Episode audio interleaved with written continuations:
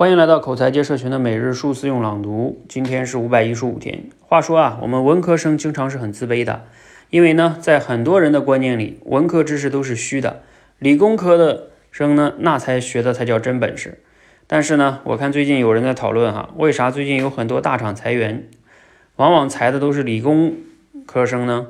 会写代码的呢？其实啊，文理分科，从学校一毕业之后，这个区别就不再重要了。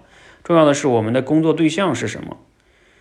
如果工作对象只是物，是代码，那好处是只要你有知识，马上就能上手干活，收入也不错。缺点呢，是这种硬技能啊，被淘汰的特别快。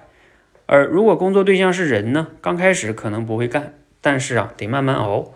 人的价值越熬越大，这也是软技能在持续的增长，那就很少能出现三十五岁被裁员的情况。所以你看。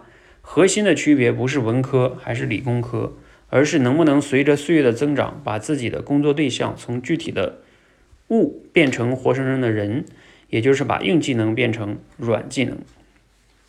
来自罗胖六十秒。呃，这段话呢，呵呵，还挺有意思的哈。就是前面是在谈文科生跟理科生的一个区别，好像他前面是硬技能、软技能哈。那最后我觉得这个落脚点挺好的，就是。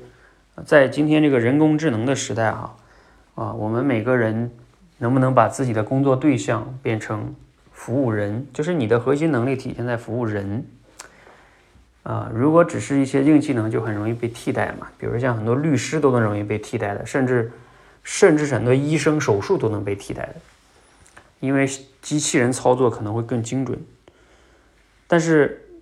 啊，如果你是人呢，就不一样哈。很多时候机器是处理不了人的情感哈。就我以前看说，像什么护工，哎，他就不容易被替代。可能医生都能被替代，但是那个护工不能，因为那护工他需要跟病人有个情感的交互，这个机器做不了。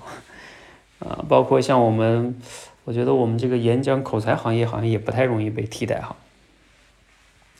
好啊，我们每个人想一想哈，你自己的工作到底是更多的面向人呢？是不是随着时间的积累，你的能力在越来越强，越来越不可被替代呢？这个真的值得我们很多人想一想哈，否则别干了二十年之后失业了，然后别的又不会，还挺惨的哈。好，希望对你有启发啊！欢迎和我们一起每日数思用朗读，持续的升级认知，练就好口才。谢谢。